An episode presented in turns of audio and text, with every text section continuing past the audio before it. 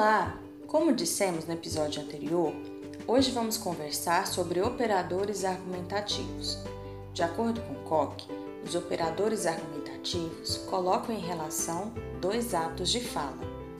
O segundo retoma o primeiro para justificá-lo, explicá-lo, concluí-lo, contradizê-lo ou mesmo convocar o leitor para que concorde com ele. Portanto, os operadores argumentativos tentam conduzir o entendimento do leitor ou do ouvinte para uma determinada conclusão, um determinado posicionamento. De acordo com Koch, temos na língua portuguesa vários tipos de operadores argumentativos. Vamos citar alguns deles.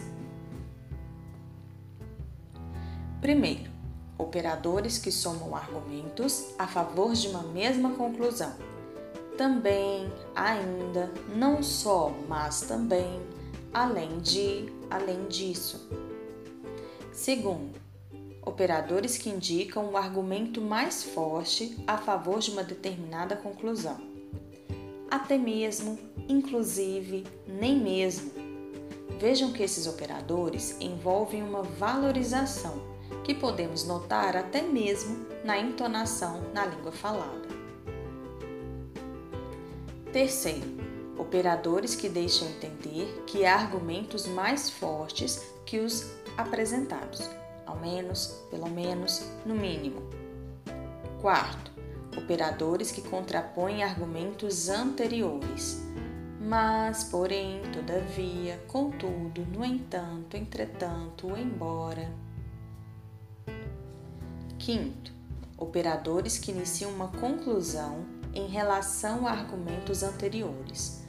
Logo, portanto, pois, por isso, em decorrência, por conseguinte. Sexto, operadores que introduzem uma justificativa ou explicação. Porque, por quanto, visto que, já que. Sétimo, operadores que estabelecem comparações com o fim de chegar a uma conclusão, mais do que, menos do que, tão quanto. Oitavo tipo: operadores que indicam a possibilidade de conclusões diferentes ou mesmo opostas. Ou, ou, quer, quer, seja, seja. Nono, operadores que indicam o conteúdo já pressuposto, já conhecido no senso comum. Já, ainda, agora.